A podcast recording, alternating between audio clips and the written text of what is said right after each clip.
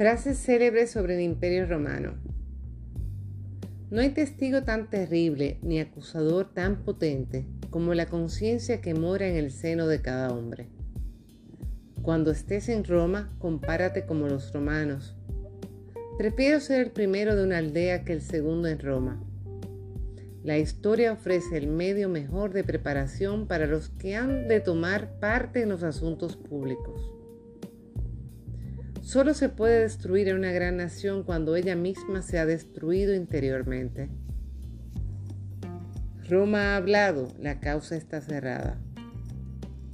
Un estadista que ignora la forma en que se originan los acontecimientos es como un médico que no conoce las causas de las enfermedades que se propone curar.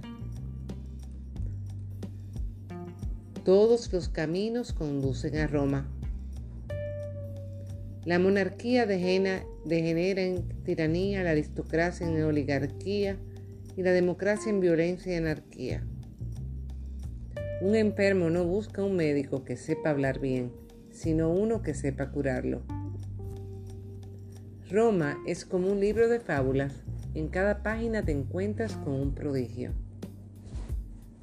La mejor forma de gobierno es la que comprende la monarquía, la aristocracia y la democracia.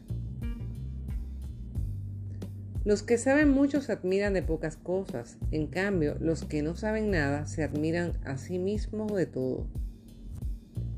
Por no tener ideales cayó la antigua Roma con toda su corte de bajezas y de inmoralidades. En la guerra debemos contar siempre con los golpes del azar y con los accidentes que no pueden preverse. Aquí es donde acaba el imperio, Demetrio. Solo queda este muro. Hemos venido para unirnos a una legión de fantasmas.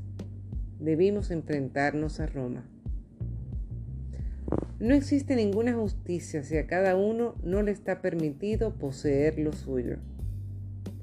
Si queremos disfrutar de paz, tenemos que cuidar bien las armas.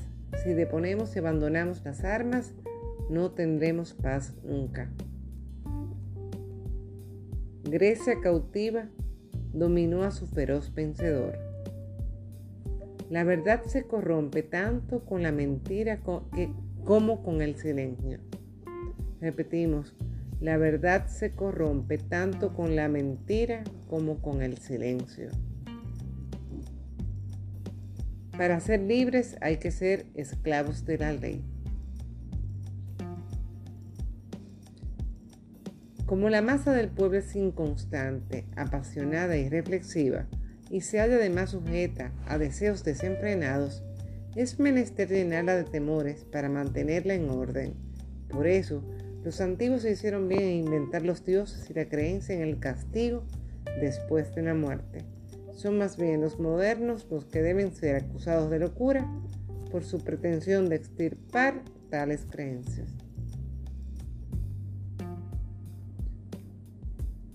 El objeto de la guerra no es aniquilar a los que la han provocado, sino hacerles que se enmienden.